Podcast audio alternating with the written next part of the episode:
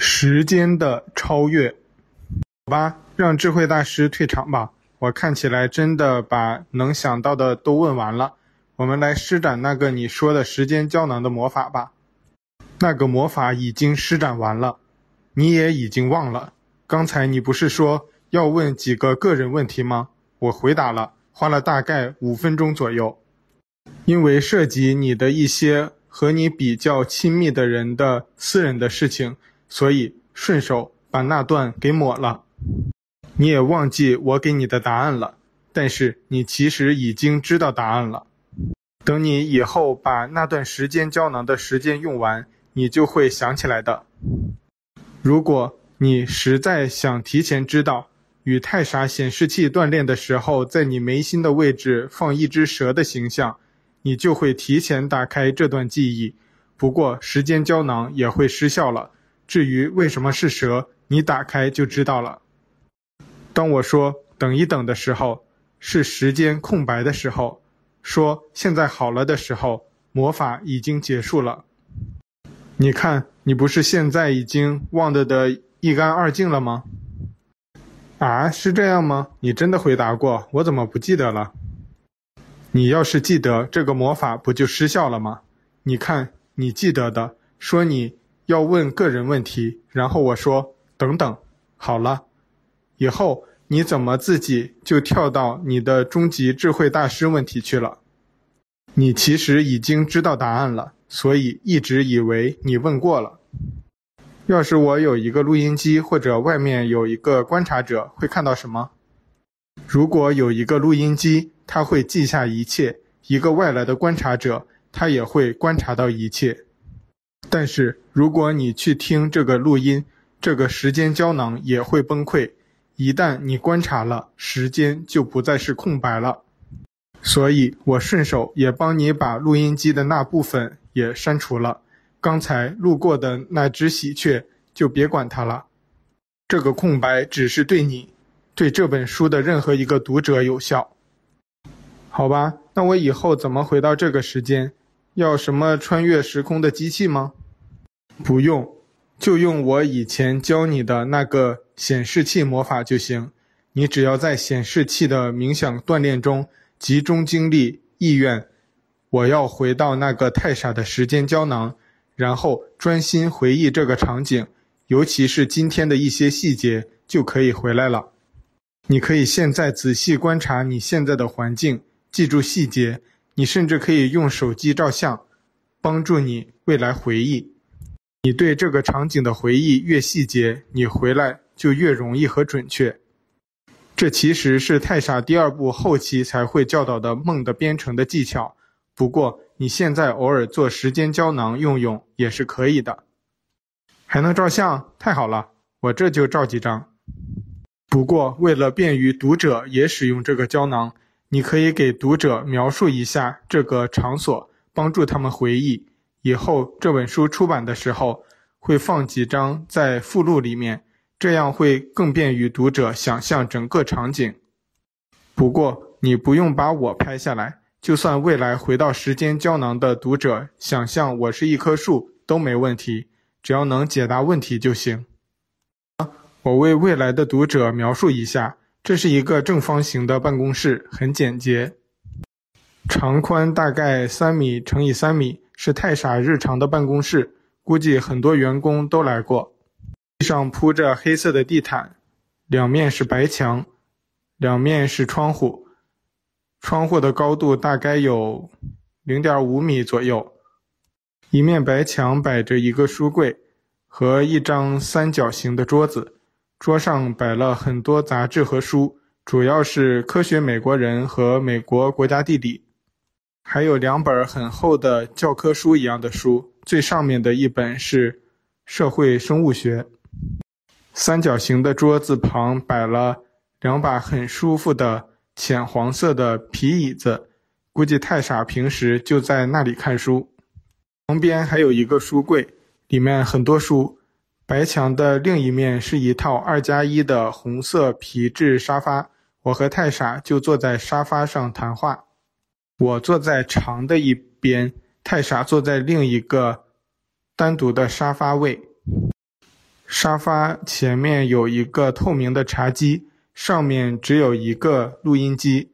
沙发中间还有一个小冰箱，冰箱上面有一些杯子。两面白墙中间是一个门，另两面窗户中间是太傻的办公桌，桌上摆着一个三十寸的很大的苹果显示器、打印机、笔记本。笔记本是黑色的，好像是外星人的笔记本。他用一个 iPad 做显示器，平时背对着苹果显示器工作。这个工作方法有点特殊，就是说他工作的时候是坐在员工的位置，而不是老板的位置，是对着苹果显示器的背面的工作的。窗户边还有一个饮水器，办公桌上还有一个桌面音箱和一台打印机。打印机上摆着一个似乎是泥塑的卡通模样的太傻红苹果 logo，白色的翅膀，很天使，很卡通。桌上还有一个老鼠图案的杯子和一部手机。办公桌上摆了两本书。窗户外很阴沉。这是一个很大雾的中午，北京好像很少到中午还这么大雾的。今天是二零一一年六月二十二日。现在是十二点二十五分，我早上十点开始谈话的，应该时间胶囊是在十一点左右的位置。好像没有漏什么细节吧？这样行了吗？足够了。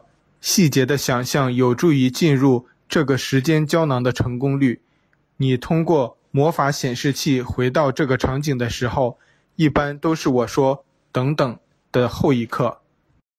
我会看着你，然后你就别浪费时间了，赶紧问问题就是了。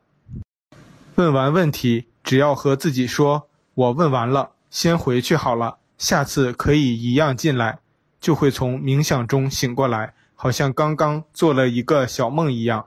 记得赶紧把问题的答案记下来。真的可以回来吗？回来的时候你会不在吗？如果我不在，说明你的魔法出了什么偏差，或者时间已经用完了。不过既然你已经在这里了，可以找找看看有什么线索。也许就算时间用完了，我也给你留下了什么提示物，也许可以解答你的问题。诸如你可以去书柜翻翻，看看会看到一本什么书，上面说了什么，也许也会对你有帮助。你要是运气好，说不定以后能在这个空间捡到我顺手扔过来的其他魔法物品，不会藏在角落里的，肯定是放在你能看到的桌上，这样你拿走就是了。不过那些魔法物品不会随着你回到你的世界，但是你很快会在你的生活中捡到类似的东西，你知道那其实是从时间胶囊过来的就是了。还能捡东西啊？这真不错呢，那其他读者也是用一样的方法来这里吗？是的，但是他们的难度比你大一些，因为真实是最好的想象。没有到过这个办公室的人想象这个场景会有一点小困难。不过多锻炼肯定是能进入的。进来了就坐在你的位置上，肯定对面那个人就是我。有什么问题问就是了，但是建议一般读者第一次进来了就赶紧出去，因为很多人会在练习的时候进来，但是问题却没准备好，只是过来看看会不会真的有这个地方。他们可以把这个空间的细节记住，然后赶快出去，下次准备好问题再过来就会更容易。有一些读者也会在梦境里无意识地来到这个空间，一般我都会顺手推出去，因为大部分梦境都会被忘记，所以来这里是浪费时间。不过看到的景象却会是一样的。其实时间胶囊很容易理解，每个人都在每天无意识中制作过很多这种胶囊，然后每个人在梦境中会进入一些其他人留下的胶囊。然后这些思想会互相作用，尝试对梦的编程和锻炼，那个要在第四层世界学习比较容易。人类第三层大脑的抑制机制太多，一般人很难有效地进行精细的控制。不过，一个人要是能到太傻的第二部或者第五层世界，梦的编程将是一个很有效的锻炼工具，而且不会产生什么副作用。当然，这些都是以后有机会我会在其他世界再慢慢教导的事情了。是太傻天书到这里就要结束了吗？我其实还是很留恋的，这是一次很美妙的经历呢。